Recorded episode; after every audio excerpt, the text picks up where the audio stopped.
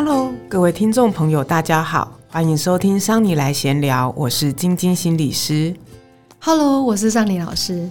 大家有没有觉得很奇怪啊？今天开始的声音不一样。今天呢，我们又很高兴的邀请到了晶晶心理师来跟我们一起聊。在现在啊，不论成人或孩子啊，三 C 都会带给人们非常大的这个好处啊。跟方便，网络对于现在人的重要性其实是像空气跟水一样的存在了。但是如果你跟你的孩子啊，如果只要离开三 C 或者是网络，你就开始觉得无聊啦，注意力无法集中啦，甚至呢是感到焦虑、情绪暴躁或者是失控。不用怀疑，你啊，或者是你的孩子啊，正处于三 C 上瘾的阶段症状当中了。那有人说啊，网络就像是黑洞，会吃掉你的时间，也会吞掉你的注意力。而且啊，它更在一步一步的蚕食掉你的身体健康。网络上瘾的例子啊，处处可见。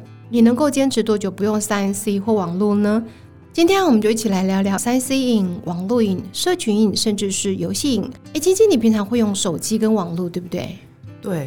而且我的手机告诉我，我每天平均使用的时间是三个小时以上，好夸张哦！对，其实现在手机都有这样子一个功用，告诉你说你的荧幕使用时间或网络使用时间。我自己觉得很夸张，但是去年我去演讲的时候，我就问在座的家长，大家的平均使用时间是多少？然后大家我也教大家怎么按进去查，结果啊，我是在座最少的。对，其实你刚刚讲三个小时，我就在想，哎，好少。其实。呃，现在的手机跟网络啊，其实已经是生活不可或缺的必用品啦。呃，我身边好像不曾遇过有人是不用手机的，我有遇到有一两位是不用自己的吃到饱的网络啦，可是没有人是没有手机的。那像我自己个人的工作啊，其实跟科技啊、资讯是密不可分，所以网络对我来说是非常的重要。尤其我个人很不爱带现金或证件出门，所以手机对我来说根本就是我的救命法宝。因为我会用手机来做行动支付啦，或者是身份验证。如果没有手机跟网络，我基本上我就像不存在了一样。可是啊，我如果用手机或网络，除了生活的便利性之外，其实我最大的原因是因为要工作啦，平常是。不喜欢再用手机或任何的三 C 产品，因为眼睛是很累的。当然，我自己要承认，除了追剧以外，但是我看到很多人都会不由自主的划手机啊、逛社群。诶，不论是在吃饭啊，或者是在路上行走，嗯，尤其啊，在一九八零年网络问世之后，呃，出生的这些孩子们呢，我们称之他们为数位的原住民。嗯，我都觉得他们根本就是三 C 保姆所带大的。那像我身边很多的朋友的小孩，根本就离不开三 C 产品或网络，而且还听到说，呃，只要是家长限制小孩用三 C 或网络，小孩子就会大暴走发脾气。然后今天有没有听过？就大陆有个有很多新闻说，因为家长限制小孩玩手机，结果小孩就跳楼自杀了耶。这个有听过，哎，这个真的很扯。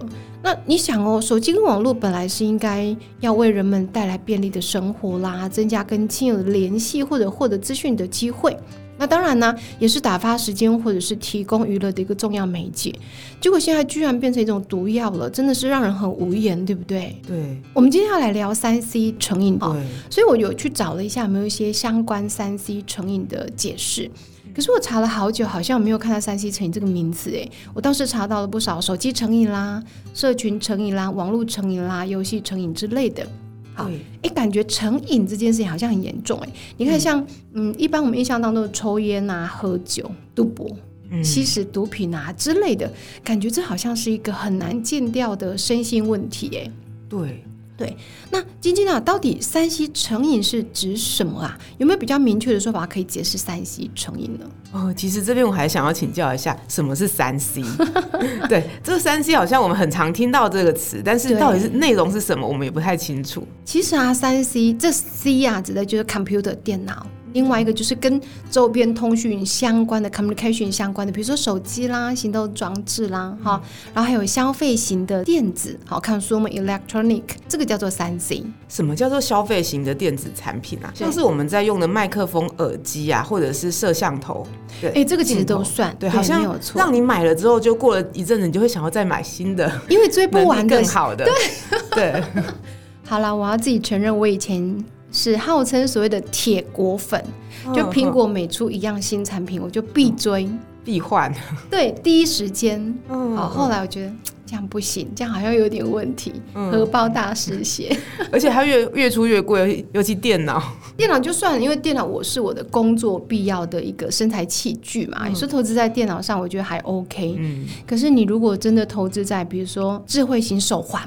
哦，或者是什么智慧型手表，呃，什么 Apple Watch 啦，然后甚至以前还有买那种类似随身听的哦，Apple Shuffle，好久以前的东西。对啊，明明手机就可以用了，就偏要有一些有的没有的，这个耳戴式的耳机哦。哦，这一家的它的重低音比较好，那一家的人声比较近，我就每走都买一支。哇，这真的是体，就是完全体现了什么叫消费型电子产品。真的，好了，我过了，我过了。好，那我们先来看哦。介绍成瘾之前，我要先跟大家大家讲哦几个相关的医学知识。嗯，其实，在那个我们的精神疾病诊断准则，美国精神医学会发的，他把成瘾这一这一个这个类群，它分成两种疾病了，一种叫做物质依赖，另外一个叫物质滥用。其实这两样都算成瘾，但是我们不会直接下一个叫成瘾的诊断。嗯，那我们先来看哦，什么是依赖跟滥用呢？其实这跟我们的生理，尤其在那个物质依赖，它它其实是跟我们的生理有关哦。它有两个范畴，第一个叫做耐受性。嗯，我们说哈，如果啊，我一个月我平常都每天喝酒，一个月我没有喝，我的酒量是不是会降低？应该是吧，应该是对，因为刺激减少了嘛。对，刺激减少，我们身体对它的反应就会降低。对，那那指的就是说，耐受性指的是我当我使用一段这个东西一段时间后，我对这个物质的反应有下降。比如说，我一天呢都喝一瓶啤酒，哎，过了一个礼拜之后，我发现，哎，一瓶啤酒好像喝完就不会不会没有 feel 啊，没有茫茫的感觉了。对，那这个耐受性啊，它有先天跟后天。像有一些人哦，比如说原住民或是高加索人，我们说的白人，他们对这个酒精的耐受性本来就比较比较高，先天就对先天酒量就好。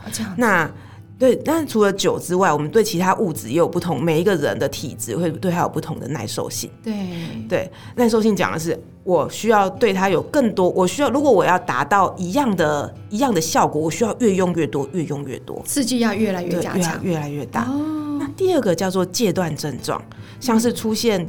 就是停止使用这个东西之后啊，我会出现不舒服的症状，必须再次使用才这个不舒服才会降低哦。像是说，哎，如果常常喝酒的人，他突然戒酒，他可能会手抖，然后注意力不集中，发冷。对，然后他需要再喝酒，哎，这些状况才会降低。那也就是说，他的身体其实对这些物质已经习惯了它的刺激，嗯，而且已经依赖了，对不对？对，所以这个叫做物质依赖，嗯，对。然后另外一个啊，另外一个叫做物质滥用，滥用指的是我一直用这个物质哦，一直造成我影响工作、家庭生活或是我的学业功能。嗯，或者即使知道对这个物质，这个物质对身体有害，仍继续服用。我们最常看到的是酒精，哎，这个人喝酒喝到没办法去上班，嗯，那没有办法照顾小孩，那或者是成绩一落千丈，然后被被洗头了，嗯，那他知道自己再喝下去，自己的肾内脏全部要坏光光了，对，啊，还是他没有办法停止使用这个东西。所以其实就是，如果是物质的依赖或物质的滥用，嗯，这个都算对。当我们出现生理或心理依赖，哈，我们刚刚讲的其实有一部分是生理，有一部分是心理的。尤其我每次喝酒那些不舒服的东西就会降低，甚至那一些不愉快的事情就不会让我再想起来，我对我的感知就变得钝钝的。那其实它就变成一种神心理依赖的。当然，网络它比起这一些这一些物质，它提供更多的那一种社群感、温暖的感觉。哦，对，而且我们当我们知道自己。明明再继续用下去就会造成不良后果，但是却没有办法停止，我们就叫这个东西叫做“哎，我对它已经上瘾了”。哎，那像我每次熬夜追剧，明明就知道不能太晚睡，明明就知道太晚睡隔天精神会不好，明明就知道那个剧不用追也不会消失不见，可是就会停不下来，然后一集啊，再一集就好，再一集就好，然后不小心就追到最后一集。然后呢，之后就很懊悔哦，太晚睡。可是其实一边懊悔一边要控就继续按下一集。嗯，这个就有点像，对不对？对啊，其实大部分的人啊，多多少少有这一些很难自我控制的状况。但是说，哎，我影响到我的工作，或者是影响到我怎么执行我的家庭家庭的功能，倒不至于。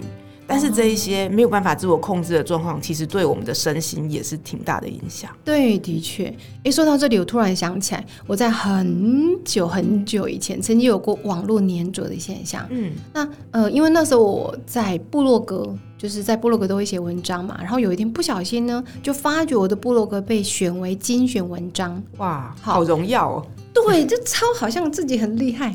然后那一阵子我就一直黏在网络上看我的发文有多少人观看，然后有多少人回应，好，然后大家对我的那个呃评语是什么？哎，半夜两三点突然想到跳起来看一下，哎，哇，不是睡睡觉睡到一半。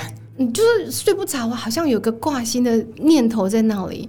那后来我就发觉说，我这样好像太患得患失了，因为我居然为了一群我完全不认识的、不晓从哪里来的这些虚假言论，然后就一直在意，甚至会觉得说我这些文字人家会不会喜欢，我这些照片会不会让人家觉得我很厉害之类的。哦，然后我就自己突然觉醒了，我觉得这样好不实际哦。嗯，因为我好像在跟空气谈恋爱，所以我就毅然决然的关掉我的部落格。哦，那时候就是很下狠心，完全不恋战虚拟世界里面的光环呢，所以我可以做到 I G 啦、F B 啦，所有的社群说断就断，哪怕我经营十几年也一样。哇，这不容易。对我，我我当我发觉这件事情是严重影响我的时候，我在下决定是很很有行动，快很准。对，我的确是。那像现在啊，大家使用网络已经很很日常生活了哈。那可是有一些人其实会过度于沉迷网络，哎。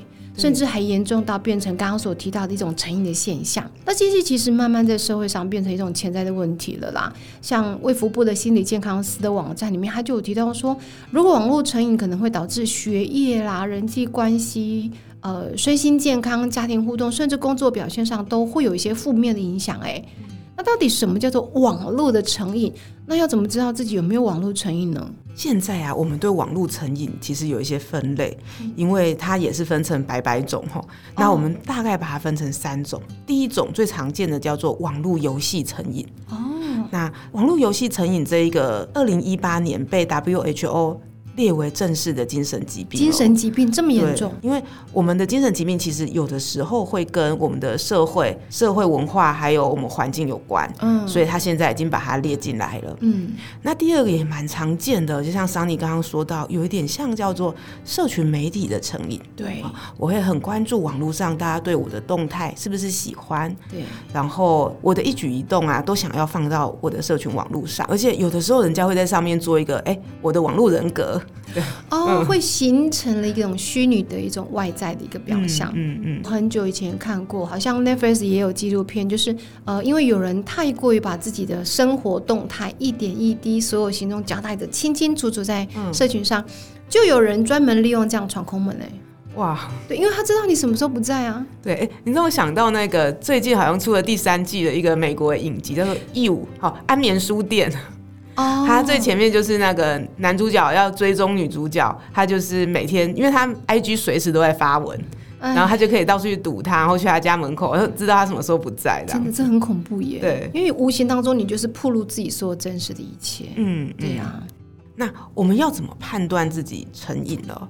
其实网络成瘾它非常的难定义哦，每个国家做出来的数据都不太一样。哎，为什么那个韩国、美国、台湾会差这么多？然后学者就认为，哎，原来大家定义就不太一样，这样。哦，然后文化的关系，文化的关系，而且大家使用手机的习惯也不太一样啊。对，尤其在台湾或者是韩国，现在因为他们状况严重，所以他们越越说越严格。哦，那在台湾的老师喜欢透过网络做教学。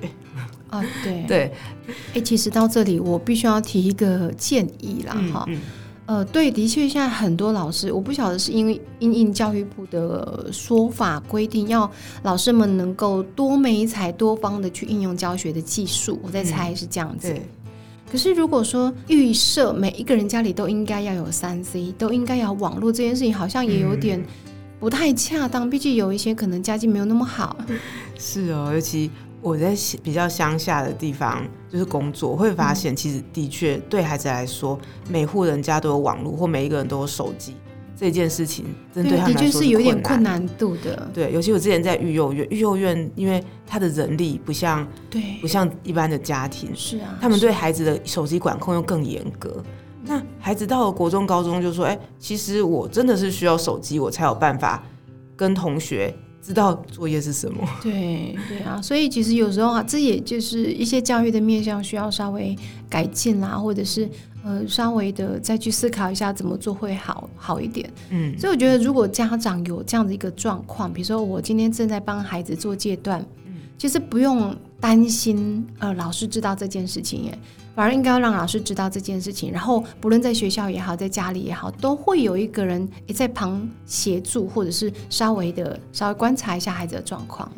对，其实我觉得这个，如果你说要帮你的孩子做阶段，老师可能会发现，哎。全班大概有一半以上的孩子都有这个需求，对，就看家长要不要做而已。说真的，对，不能够以说哦，好像孩子不用就跟不上学校的进度，我觉得这是不正确的。好像我自己念高等教育，我就觉得，如果今天学校的教育必须要求你一定孩子，你一定得依照我的方式来做，那这样就不正确啦。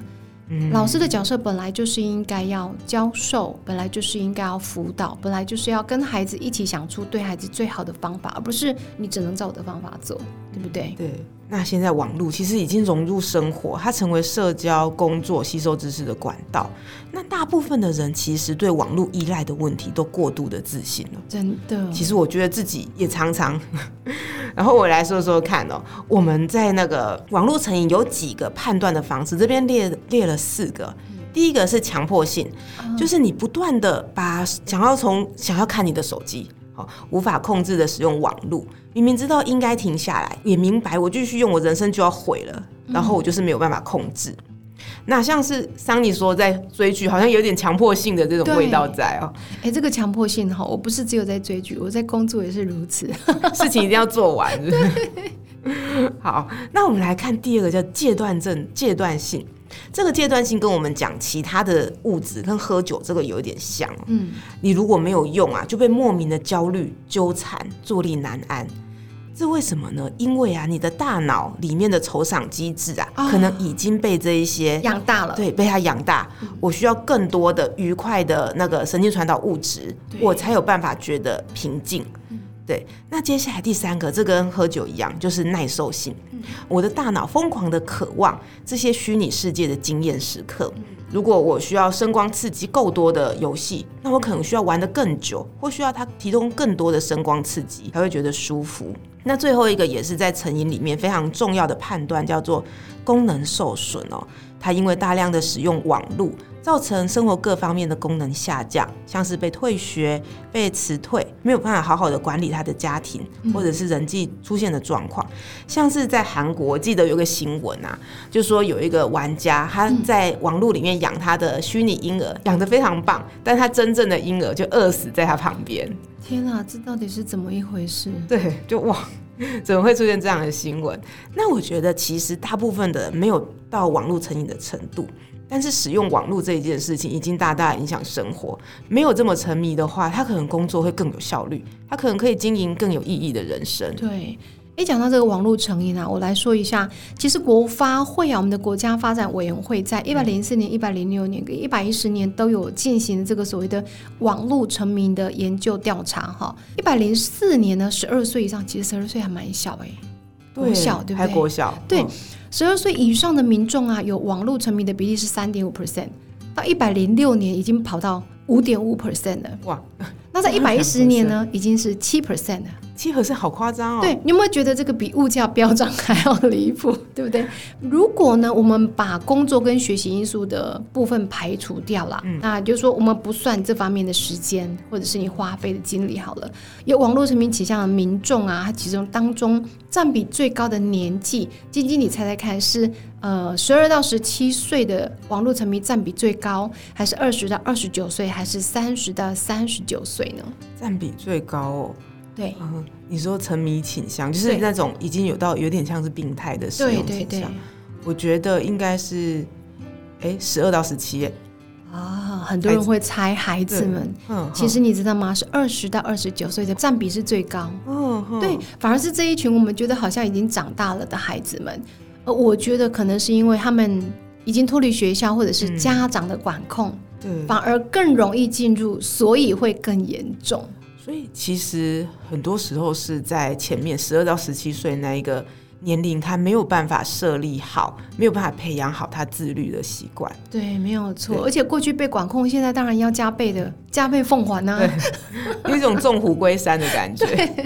第二高的是十二到十七岁，然后呃，第三的是三十到三十九岁。嗯，那他们有做了研究，如果在上班日或上学日啊，呃，没有网络沉迷倾向的人，他的上网时间大概是二点七小时。所以晶晶刚刚说大概三个多小时。哦，证明你没有网络沉迷的倾向啊！哈，如果是有网络沉迷的倾向，他如果在上班或者是上学，到底正常来说，你上班上学你没有那么多时间沉迷才对。可是他们呃，在上班日或上学日的上网时间还是有四点一小时哦。等于是没有网络沉迷的人降近两倍，已经排除掉工作或学习因素了。哦，这个排掉了。对，那如果是在非上班日或非上学日呢，那就更离谱了。没有网络沉迷倾向的人，他上网大概是四个小时。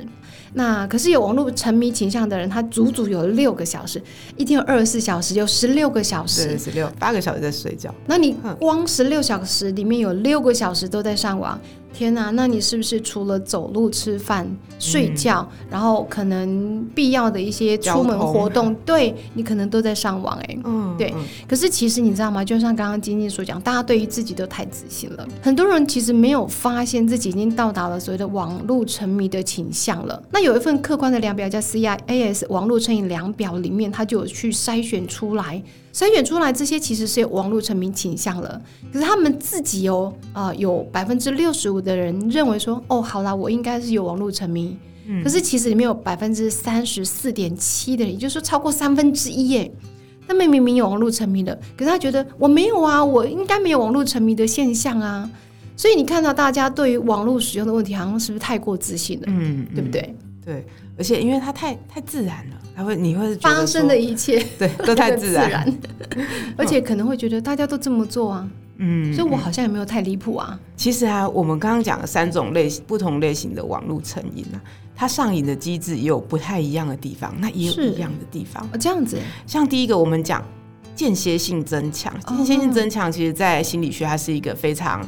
常被提到的名词。那像你去想哦，我们如果去赌城哦，很多人会去玩拉霸啊，对，往下拉，然后这东西会跑，吃饺子老虎，对，吃饺子老虎，对。我们在滑脸书的这个手势，是不是跟拉霸很像？对，我必须跟你说，我为什么要戒掉，直接断掉 FB？当然，某一些因素啦，可是最大的因素是因为我在博班专门做 FB 的文字研究，看到了很多的相关研究，说甚至有去看到 FB，就是说其实他们有利用心理学家去做所谓的间歇性增强的设计。嗯。那我就看到这个，我觉得非常的不道德，然后就离他而去了。是，他们自己也有人承认说，其实这件事情是存在的。嗯，那我就觉得很可恶啊！心理学应该是要利用让人们变得更好，你怎么可以让人们变得更沉沦呢？嗯，对不对？像你脸书这样，你每次手一滑，不一定会出现你想看的东西。对，所以你就要一直滑，滑个三次、五次，期待。对，就是出现那种等待预期的心理，而且你会不自觉的，哎，我再拉拉看。然后可能三次当中让你中中一次，哎，中了耶！再继续滑，不小心就沉进去了。对，其实，在游戏公司推出的产品里面，也很常使用这样子的心理学的机制啊。我等下讲的是一个中国的精神科医师啊，他整理出来的东西。他认为游戏公司推出的产品有四个，第一个是有荣耀，我玩这个游戏啊，我在里面是一个还蛮还蛮棒的，即便我在外面没有价值感。好，接下来是有目标。我每次玩这个游戏，我都有一个一定的目标，然后来说是有互动。其实游戏推出多人的虚拟角色扮演，像是天堂魔兽，它其实都是这样子的。哦，它都是对不对？对，你除了你跟你的其他的玩家互动，你也跟游戏设定的内容跟那些怪互动。对，有虚拟的，也有真实的人物。对，这个互动起来就会变得非常有趣，因为交错嘛，虚拟交错。嗯哼，然后最后是有惊喜啊，你玩到什么时候，哎，他会突然给你一个很大的惊喜啊，哎，让你为了等待这个惊喜哦，继续一直玩下去啊，付出更多的努力这样子。对，哎，我好像有看过有一篇这个行为成瘾期刊里面的文章，他说，其实台湾的网络游戏成瘾现象的那个普及率啊，还比西方国家略高哎。嗯，好。不过像刚刚晶晶所说的，世界卫生组织 WHO 所宣布的这个网络游戏成瘾是一种病的一种，哎，我就觉得很好奇，到底要怎么样才叫做网络游戏成瘾呢？那这个网络游戏成瘾是怎么形成的？也就是说，我今天花一小时还是两小时，要花多少时间玩游戏才叫做网络游戏成瘾啊？我们来看 WHO 怎么去定义这个游戏成瘾，他比较没有把它放到哎，我打多少时间哦？有人可能哦打的时间很久。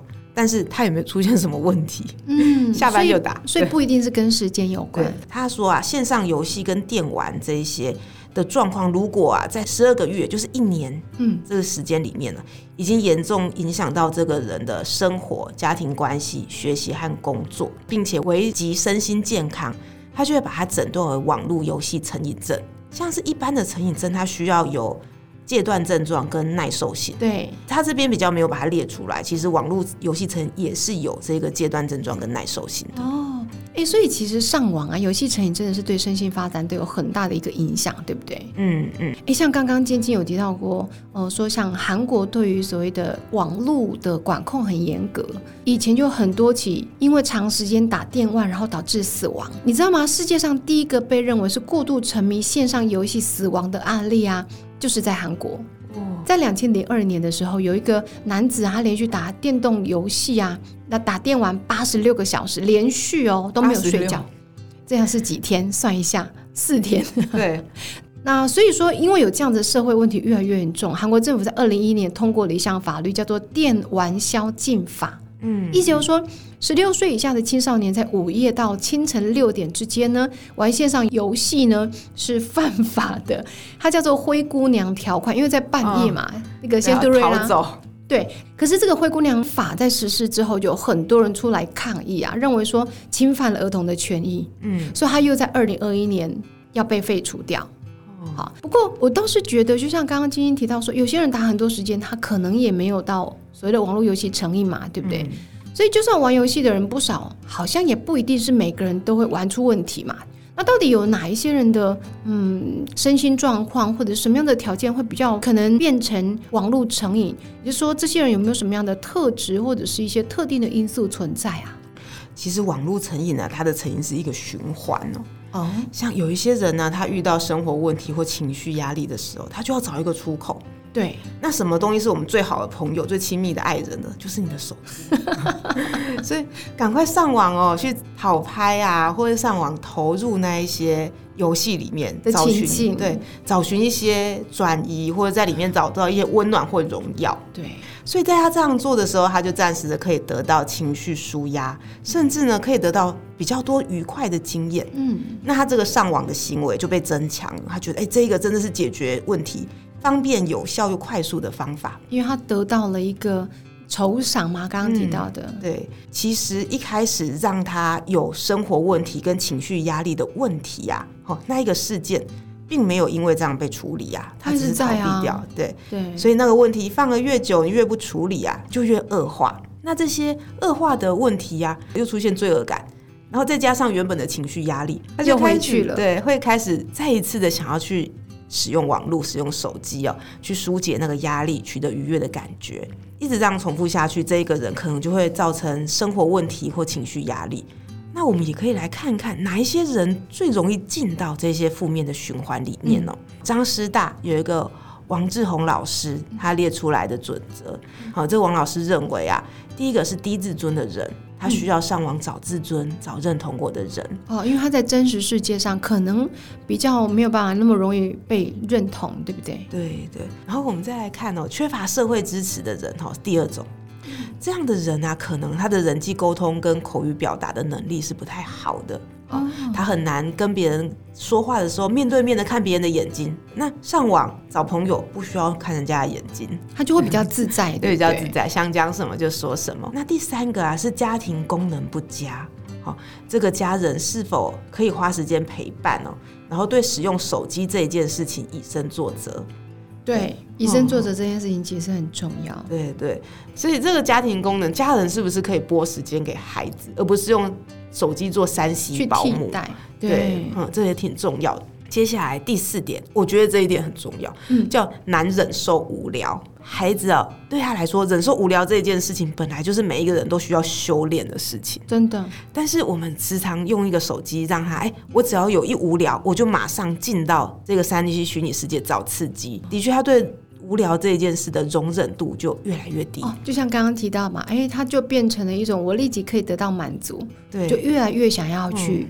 拥有拥有立即的东西。接下来啊是神经质跟敌意啊，呃，这些人本来就比较多虑，然后对别人的评价感到敏感，所以他在现实生活中觉得被威胁，他就会进到虚拟世界中。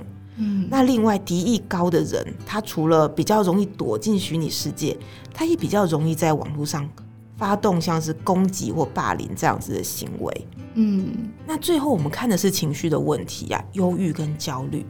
网络成为逃离问题的避难所，就像我们刚刚讲的循环一样。但是我们也要去知道一件事情啊，那其实沉迷于网络的孩子，他们本身也是很痛苦的。一来，他们没有办法控制自己用网络这一件事情；再来啊，每天啊，他就跟爸爸妈妈就是硬杠，然后跟同学越来越疏离，越来越不去学校。其实对他们来说，这些痛苦跟忧郁的指数也是很高的。所以谁先谁后，我们变得很难讲。这样的确好。哎，今天跟大家聊了很多所谓的成瘾啊，或者是网络成瘾的一些成因跟现象，对不对？那相关的一些，比如说改善啦，或者是家长跟孩子们可以如何来进行改变的这个部分，我们下一次再来录一集好了。好哦，哎，今天不小心又聊了好久哦，哈，希望大家会喜欢今天的议题。那很感谢大家的收听，也希望大家能够帮这个节目呢大力的分享加订阅，当然千万别忘了要五星留言。那今天的三年来闲聊就跟大家聊到这边喽。未来如果大家还想听哪些面向的主题，也欢迎各位留言给桑尼，或者啊，你也可以请桑尼还有晶晶呢喝杯咖啡，那这样我们录起来就会更有动力喽。那我们今天到这里就先跟大家说拜拜喽，拜拜。